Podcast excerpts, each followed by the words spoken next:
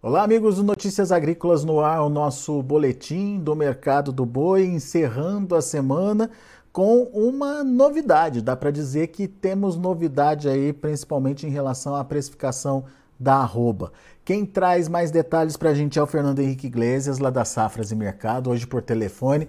Fernando, seja bem-vindo, meu caro. Muito obrigado por é, nos ajudar a entender um pouquinho da dinâmica desse mercado. Eu falei de uma novidade no finalzinho da semana acontecendo. Que novidade é essa, Fernando? Bom dia, bom dia a todos. É um prazer estar aqui no Notícias Agrícolas em mais uma oportunidade.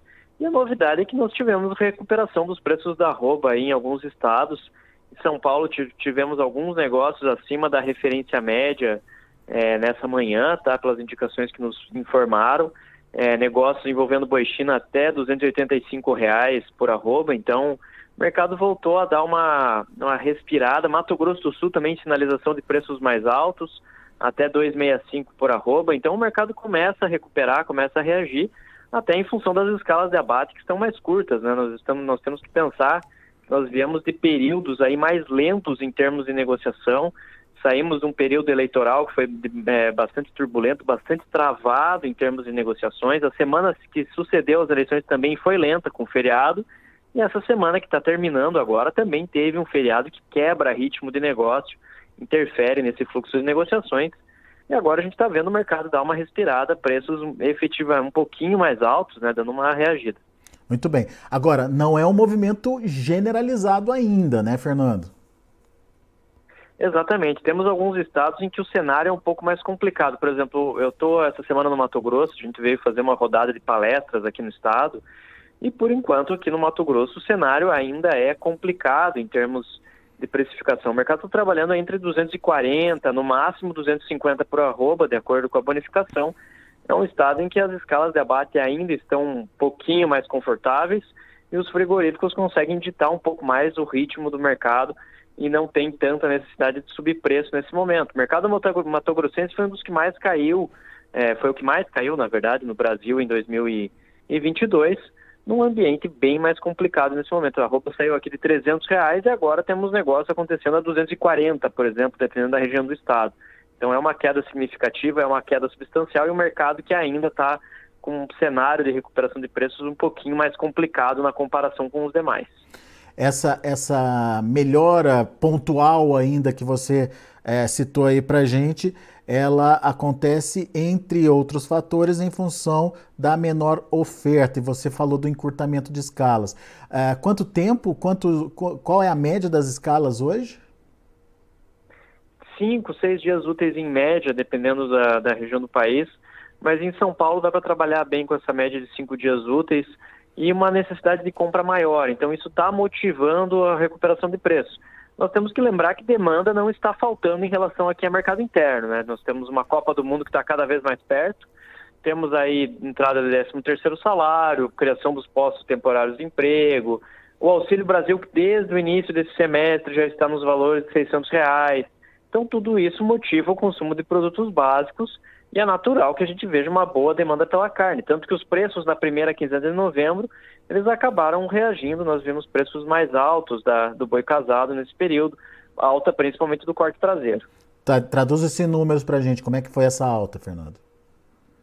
Bom, a gente saiu de um, de um boi casado que estava entre 18,20 a 18,30 para pegar aí né, 18,70 até 18,80 no mercado paulista nesse, nessa primeira quinzena de novembro. Essa semana um pouquinho mais, mercado um pouco mais acomodado ali no tacado, mas o viés ainda é de alta no curto prazo.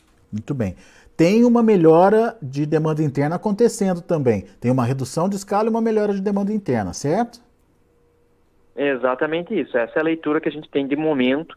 Demanda doméstica, efetivamente, ela tem um, um papel maior nessa recuperação dos preços da roupa agora do que em outros momentos em que o mercado era mais dependente das exportações para nós termos altas mais consistentes do preço do boi. Tá, agora a demanda doméstica e 2023 também ela vai ocupar um papel mais importante nessa consolidação dos preços da arroba. Muito bem. Por falar em demanda externa, como é que está isso, Fernando? O que, que você tem visto aí? Preços internacionais caíram bastante, né, da carne, né? Mas o dólar ajudou, essa recuperação do dólar acabou ajudando. Enfim, isso muda de alguma forma a precificação ah, do, do boi diferenciado aí para o mercado in internacional? Ah, sem dúvida. O processo de desvalorização cambial ele muda a conta da indústria. Primeiro que torna os produtos brasileiros mais competitivos lá fora. E quando você é uma indústria exportadora, quando você faz a conversão, você é, pega um, um, câmbio de 5,50, 5,50 que nem chegou a pegar ontem, hoje um pouco abaixo de 5,40, você consegue uma conta bem melhor na hora que você converte esse, esse produto para o real. Então vale mais a pena para a indústria exportadora pagar mais por uma roupa do boi gordo quando o câmbio está desvalorizado. A lógica é, é bastante simples, né? E o preço médio efetivamente caiu de uma maneira bem contundente nos últimos, né, nos últimos meses. Né? A China passa por um processo também de ampla desvalorização do yuan, e isso faz com que haja uma necessidade dela reduzir preço em dólar, baixar preço das importações. É, a China é sempre muito proativa quando se trata dessas negociações, né? E exerce bastante pressão. Já não é a primeira vez que isso acontece, já estamos acostumados com esse modus operandi da China, né, de ir renegociando contrato, baixando preço. Então já faz parte da, da rotina aqui do mercado brasileiro e não só da, da, carne bovina. Então ela, a gente chegou a ter picos aí de negociações acontecendo a quase 8 mil dólares a tonelada de carne bovina em junho. E agora o mercado caiu aí com tentativas de de, com negociações ocorrendo a 4.500 dólares a tonelada. Então teve uma perda substancial nesse segundo semestre. Como é que fica a precificação do boi China nesse, nesse embrólio todo aí, Fernando? Tem negociações acontecendo em São Paulo a 285 agora. O mercado se concentrou essa semana a 280, mas nessa sexta-feira já está acontecendo negociações acima desse patamar de preço. Tá? Essa é uma sinalização bem interessante que tem algumas indústrias precisando preencher escala, precisando é, colocar alguma posição pontual em relação a boi padrão China e também esse processo de desvalorização aí do real que melhorou essa conta de, de, exportação. Mas é uma, é uma demanda da China, uma demanda maior da China acontecendo ou é mais em função dessa melhora do dólar aí? Por enquanto fica, tem mais a ver com essa recuperação do, é, com essa desvalorização do dólar e com essa necessidade pontual de compras, de preenchimento de escala, do que necessariamente um crescimento da demanda chinesa. E é muito bom a gente colocar aqui. A demanda chinesa, ela segue grande, ela tem uma, uma boa demanda. A China segue comprando bons volumes de carne bovina. O problema, efetivamente, foi a queda do preço médio. Tá? A queda do preço médio mudou a conta da, da indústria, deixou a conta um pouquinho pior a receita que, que era mais robusta começa a diminuir e isso vai afetando nas decisões na compra de gado. Então a, a conta da exportação da carne já não é tão positiva quanto já foi em outros momentos de 2022. Muito bem. Bom, então aparentemente a gente tem um final de ano aí de recuperação é, da, da, demanda, principalmente da demanda interna, e isso pode dar algum fôlego para uma recuperação da arroba também. Nenhuma explosão de preços, como você já frisou, mas pelo menos uma correção aí nas cotações pode ser bem-vinda, bem certo, Fernando? Exatamente. É, muito provavelmente nós vamos trabalhar aí é, entre 280 e 290 em São Paulo. É muito difícil ver é, precisa de um fator novo, de um fato novo, para o mercado conseguir ir acima desse patamar nesse final de ano. Então, o mercado vai apresentar altas mais moderadas nesse período e isso vai refletindo aí, vai refletindo nesse comportamento do pecuarista nas próximas semanas. Então, basicamente, a gente não vai ver altas muito explosivas daqui até o final do ano. Muito bem. E para o ano que vem, Fernando, o que, que a gente pode esperar em termos de de oferta, em termos de demanda, enfim, qual que é a perspectiva, o cenário que vocês aí das safras é, têm para 2023? Bom, o desenho, a projeção de abate que nós fizemos para 2023 é que o Brasil abata em torno de 33,6 milhões de cabeças em 2023. É quase um milhão de cabeças a mais do que o volume de animais abatidos em 2022. É pelo momento do ciclo pecuário. Então, já tem indícios claros de que estamos no momento de expansão de capacidade produtiva, há um maior volume de oferta de bezerro, de boi magro, já tem mais vaca gorda indo para o abate, tá? as indicações são exatamente essas. E com isso a gente vai perceber, vai notar um maior volume de oferta no próximo ano. Lógico, você vai aumentar o abate, vai aumentar a disponibilidade interna de carne, vai aumentar é, a oferta de derivados do abate, como couro, sebo bovino, farinhas de carne, assim por diante, tá? E também tem outro aspecto muito interessante. O Brasil vai seguir exportando bons volumes de carne bovina, possivelmente não no mesmo ritmo de 2022, mas vai manter um bom fluxo exportador, o que é muito importante para dar algum suporte aos preços aqui do boi. Nesse, nesse, é, é, nesse aspecto de que o Brasil vai ter uma maior disponibilidade de carne bovina no próximo ano, o papel do mercado doméstico vai ser muito importante para que a roupa do boi gordo, para que a carne bovina atinja um novo ponto de equilíbrio aqui no mercado brasileiro. Então, o mercado doméstico vai ocupar um papel central nessa precificação da roupa em 2023. Precisa ter essa demanda interna acontecendo para é, se equilibrar aí com, essa, com esse aumento de oferta que deve acontecer. E o papel das exportações para 2023, Fernando?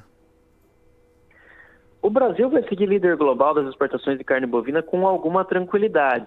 Deve perder de 1,5% a 2% de volume exportado em 2023 na comparação com, o, com 2022, mas de qualquer forma vai manter um bom ritmo, vai manter um bom fluxo exportador.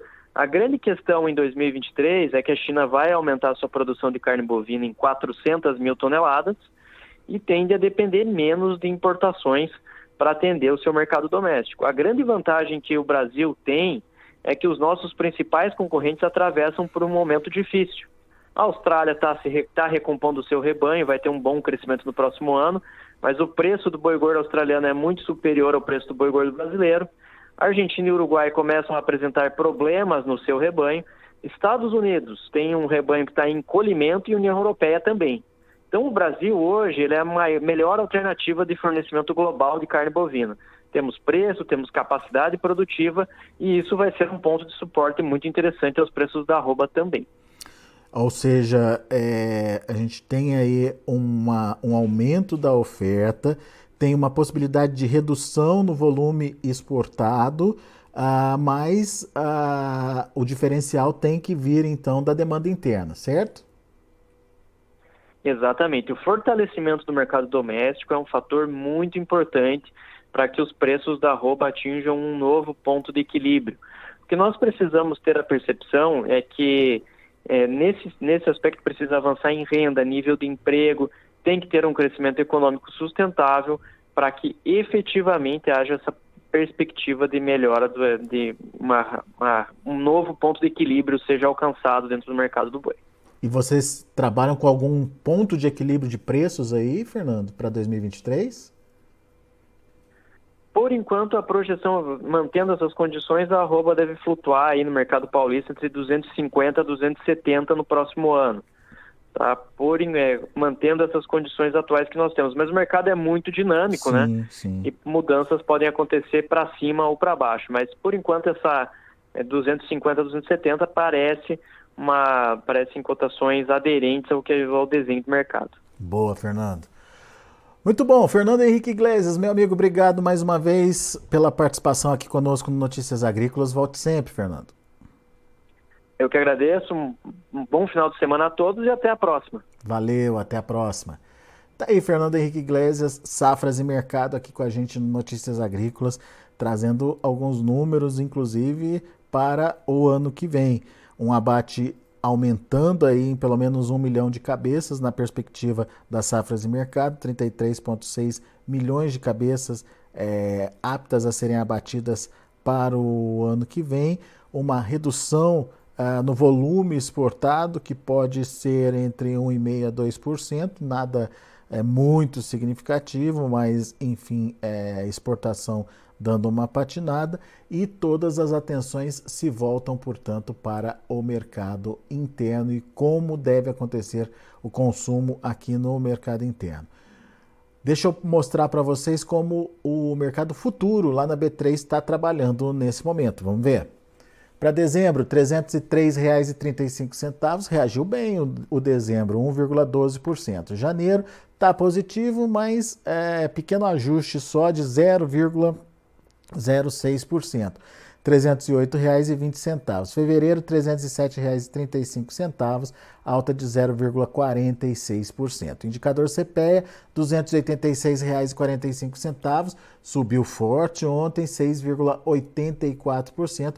Esse indicador é do dia 17. Hoje, uh, o indicador do, de hoje será divulgado logo no final da tarde, por volta das 6 horas, a partir das 6 horas da tarde. Assim que ele for divulgado pelo CPEA, você tem ele aqui também no Notícias Agrícolas.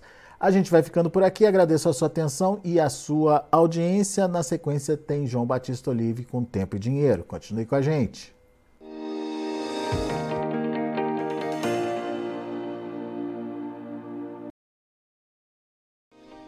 Se inscreva em nossas mídias sociais no Facebook, Notícias Agrícolas. No Instagram, arroba Notícias Agrícolas. E em nosso Twitter, arroba Norteagri.